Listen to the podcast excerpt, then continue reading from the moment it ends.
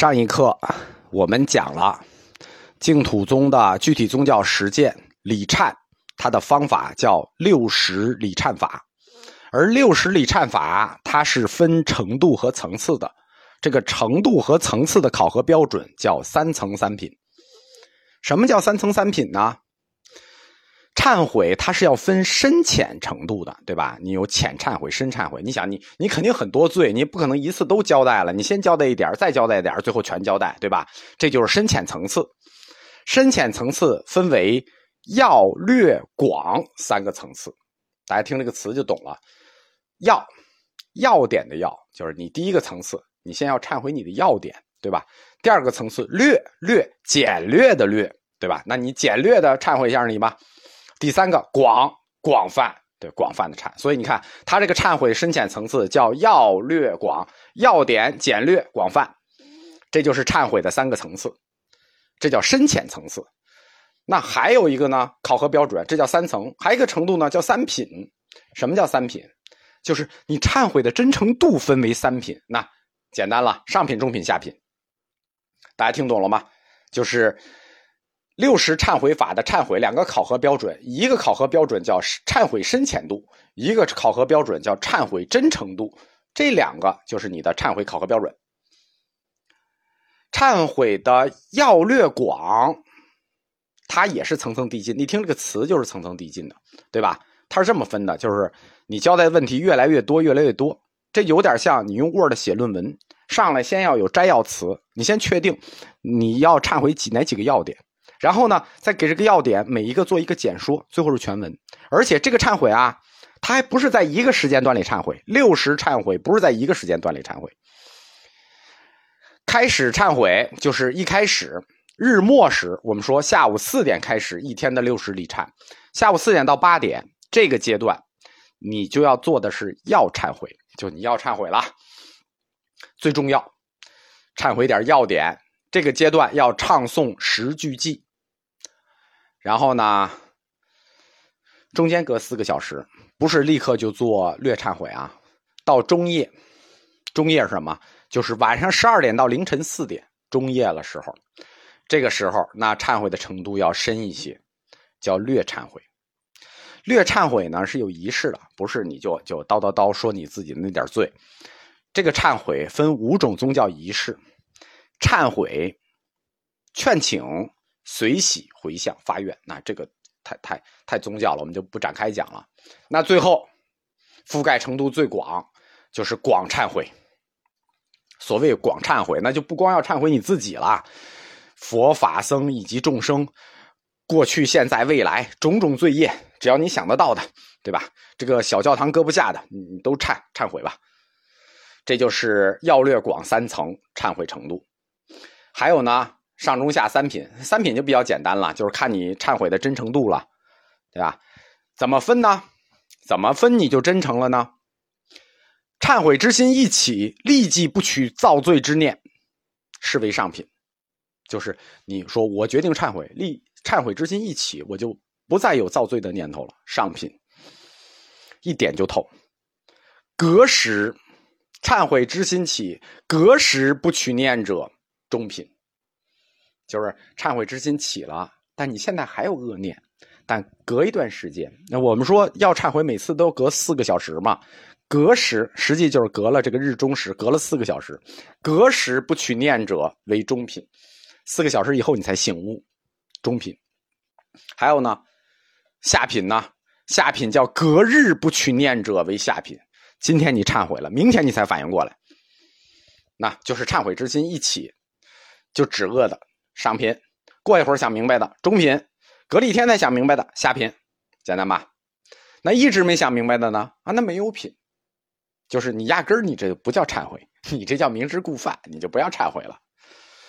善导大师他在《往生礼赞记》里说：“此等三品虽有差别，但是呢，今生敬法众人，不惜生命，乃至小罪若忏，不问酒尽。”所有重障，但能真心彻道者，顿皆灭尽。这话什么意思呢？就是说，你虽然忏悔分品，但是我们净土宗是净法众人的，只要你心里还知道有怕这个字，你知道敬法，你知道众人，说难听点你能看重自己还是个人，小罪你就忏悔，不管时间，不问久近，就是说你不管是今天想明白了，还是明天想明白了，只要你能想明白，只要你能真心的忏悔，所有的罪顿皆灭尽。实际上呢，就是我们说什么叫慈悲情怀，鼓励的就是你，只要真心忏悔就好。都不怕时间，只要你能忏悔，就能灭罪，对吧？这叫这叫净土慈悲，不管什么品的悔罪，都给你机会灭罪。那转经礼忏往生之法，这是宗教行义三部分吧？转经礼忏我们就讲完了，六十礼忏讲完了，转经行道讲完了，第三个就是往生之法，能不能往生这件事儿。当年道绰大师是问过善导的，因为这个善导定中见佛了。道绰问善导大师说：“我到底能不能？”八十二问二十八的，八十二岁的高僧问二十八岁的高僧：“说我能不能往生净土？”当时善导出的主意是说：“找一朵莲花啊，不搁水，搁在供桌上，七日不枯，必得往生。”结果那个朵莲花就是七日没枯，啊，最后道绰大师往生了。为什么善导有这个能力呢？因为善导曾经定中见佛，就是你在禅定中念佛三昧中就已经见到佛了，对吧？能不能往生这件事情，那你直接问佛不就完了吗？对吧？而且你都见到佛了，那你就不用问，你肯定能往生。你都有这个水平了，你都见到佛了，你还问什么？善导大师他的这个往生之法就记录在他行医卷的第三本中《般舟赞》。般舟就是佛现前力的意思。那你见到佛了，你肯定能往生了吗？所以这就叫般舟三昧往生之法，就转经行道，六十里忏，最后般舟三昧往生之法，这就是净土宗教行义。善导大师他的这个般舟三昧往生之法从哪儿来的呢？我们说过啊，他不是通过三经一论入的净土，他不像谭鸾大师。他是通过《法华经》入的净土。我们说过，后世高僧以法华入净土的很多，对吧？净土十三祖，七祖来自于天台。善导大师他的血脉也属于天台宗，所以般舟三昧往生之法，就是净土的往生之法，实际是依据天台宗的常行三昧所起。什么叫常行三昧呢？就是那个绕着佛一直走，一直走，一直走，长长行，一直走，就是常行三昧。依据《般舟三昧经》，七天到九十天中，大家记住啊，最多的有三年的，七天到九十天中，旋转绕行念佛，在佛堂里等待佛现前力。在这个过程里呢，修行的时候，第一，你肯定要闲居独处，对吧？吃呢，你不能吃太好，吃乞食啊，就是简单饭，要饭也不至于，但是简单饭，不受别请。就是你在行般舟三昧往生之法的时候，要杜绝一切外事杂事，什么事都不能去。然后严饰道场，就是你这个佛堂要要庄严，严饰各种道场，严饰就是好好装饰一下，提供各种鲜花佳果供佛，同时要清净沐浴，安静其身。在修行的过程里呢，你就绕着阿弥陀佛步行。然后呢，绕着阿弥陀佛步行，口念阿弥陀佛名号，心中想念阿弥陀佛，什么意思？绕着阿弥陀佛走，嘴里念着，心里想着，除了吃饭，不能休息。这叫什么？身体走着，嘴里念着，心里想着，这三点在佛教里，身体身，嘴里念着口，心里想着意，这种修行方法在佛教里叫身口意三业相应。懂了吧？身体绕，嘴里念，心里想，三业相应的这种修持方式，在净土宗叫三业无间，也叫常行道。只要三业无间，根据般舟赞，你就能见佛现前力。没见着怎么办？继续，肯定能见着。我们说最多三年有见到的。这样，转经礼忏往生之法。净土善导大师净土学说的第三部分就讲完了。凯定书学说宗教观念，安心起行作业。行于卷学说是宗教观念下指导的仪轨。转经礼忏往生之法，齐了，希望。额外我们开始说多出一本来，对吧？行医卷是四本，传经、礼忏、往生之法这都有了，那还多一本出来，多一本什么呢？多一本出来，最后一本叫《观念法门》。这本书呢，实际是念佛理论的一个延续。我们说过啊，念佛三种念佛：实相念佛、观想念佛、称名念佛。净土宗一直推的都是称名念佛，但是啊，实相念佛这事不提了。那百万里无一的高手，我们不去见了。但是大部分高僧都愿意修这个观想念佛，并且净土宗三经一论里头这本《观无量寿经》，那就是观想念佛的书嘛。善导抽出来的就是这本经嘛，对吧？净土宗从来没有不承认过观想念佛。只是几位创教宗师说啊，大家真的没有这个资质，不提倡老百姓修，但是不是不能修，而且净土宗也不是不会。观念法门就是观想念佛的法门，观念观念一听就知道，观和念其实它就是两部分，观佛法门和念佛法门。那观佛法门是什么呢？那就是讲如何观想，观想阿弥陀佛的样子、身相。阿弥陀佛的国土庄严，对吧？我们说了一正庄严，我们在开始讲过阿弥陀佛国土一正庄严。念佛法门呢？这个念佛法门就不是我们说的称名念佛了，这个就是宗教色彩很重的一个了，就是入三昧道场的形象、五缘具德，这就不属于我能讲的部分了。大家听一下就过去了。至此，行医卷四本我们就说完了，善导大师我们就介绍完了，彻底介绍完了。可以说，作为净土宗的学说部分，那以后也不多了。净土宗的学说就基本就算打完了。净土宗史的主体部分大块也结束了，就是谭鸾、道绰、善导这三个一谈完，净土宗的大块就结束了。后面的大部分都是净土修持者，最后有点理论贡献的就是永明延寿。净土三流以后，就剩永明延寿了。后面净土宗的历史。主要就是净土三流和万宗归净。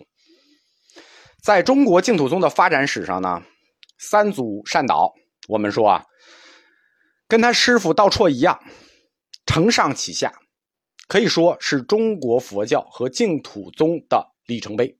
不光是净土宗里程碑，它也是中国佛教的里程碑。净土三祖善导，或者说按净土十三祖排名，二祖善导，在净土宗的地位。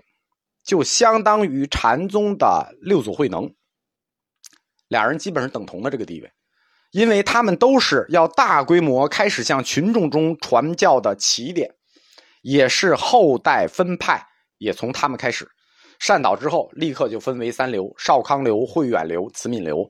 那禅宗六祖慧能也一样，就他开始就是南宗、北宗禅宗。初祖谭鸾，二祖善导，三祖啊不，二祖道绰，三祖善导，他们的历史贡献，或者说他们对佛教的贡献，用大佛学史观的角度看，就叫做净土中国化。印度的佛教净土学说是起源于南印度的，净土在印净土思想在印度的本土是非常简单的。很简陋的，就没成长起来，萌了个芽，直接就过来了。到了中国，经过三祖的努力，发源于南印度的净土学说，就在中国这块宗教土壤特别贫瘠的土地上长大了。净土教或者说净土宗，为我们后代中国人提供了一个完整的宗教系统。这话什么意思？这是完整的宗教系统。就是我们说的，有学说，有决疑，有修持，有理论，啊，有实践。中国很多宗教的，就是有很多啊，我们说是宗教，其实都属于半宗教。净土宗在佛教里是一个完整的宗教系统。佛教里有的宗派，它都是不完整的。如果没有净土宗，它就是不完整的宗教，它甚至不能称之为一个教。净土宗为我们描述了一个终极的人类。就是我们中国人终极的可以期待的美好世界，就是一个美妙安静的西方净土。宗教，它是为了抚平人类的恐惧，解释注定要到来的死亡而创造出来的。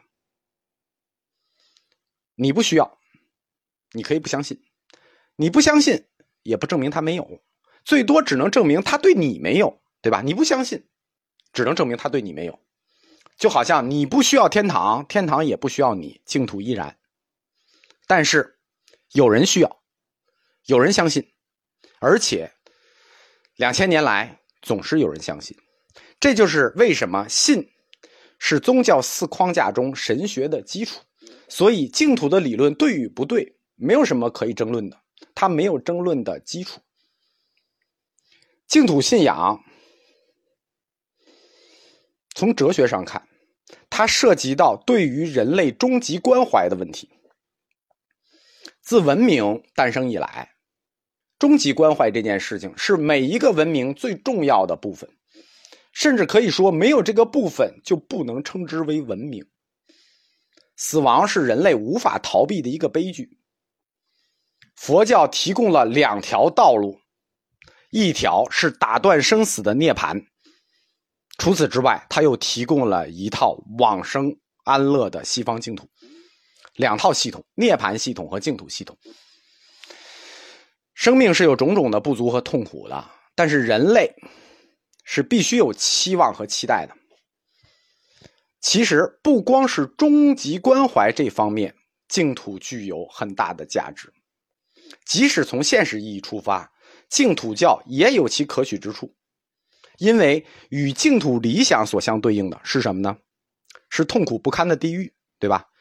我们前面讲过，出门左手天堂，右手地狱，你自己选吧。对于地狱痛苦的恐惧，它在社会的净化方面，在人性的去恶向善方面，我们说啊，基督教也好啊，一三教我们不谈了，它都具有非常积极的现实意义。在中国佛教的教派里头，就宗派里头，后世。有一个趋向，把禅宗抬得很高，把净土宗贬得很低，往往这是对净土宗的误解啊！这个误解由来已久，不是今天开始的。尤其是在知识分子阶层里，这种抬高禅宗、贬低净土的这个倾向由来已久。这里有自身的原因，有历史的原因，有多方面的原因啊！它不是几句话、几课能简单说清楚的。嗯，这个原因都够写两个博士论文的。我们这里重讲一遍净土宗的历史和净土宗三代创宗大师的学说，是希望他们不舍众生的情怀不要被后世所忘记。每个人都是罪人，每个人都有生活里的无奈和被迫，不是你想无奈被迫，每个人都有无法弥补的人生遗憾。唯一可惜的是，你不能再来一次。每个人都不愿意带着今生的罪和遗憾离开，当然，也许有人愿意，嗯，至少大部分人应该是不愿意带着今生的遗憾和罪离开。大部分人是需要最后的安慰的。并州谭鸾、西河道绰、光明善导、净土宗三代创教宗师都提出了一个概念：净土为凡夫所设，不为圣人所设。这是什么？这是为所有人敞开了道路，而且你们可以带着今生的罪业带业往生到净土的大门，这样让每一个普通人、每一个善恶凡夫都有重生一生的机会。只要你真心忏悔了，这无论是对现世还是对来世，都有很大的价值，道德上的、伦理上的，可以说。中国佛教的净土宗，就是中国版的天堂。净土宗就是中国版的基督教。这从谭鸾创教的初心，到道绰立教的理论，最后到善导修持忏悔的方法，始终都贯穿着我们说的佛教的两个大乘精神：对众生的慈悲和。无畏精神。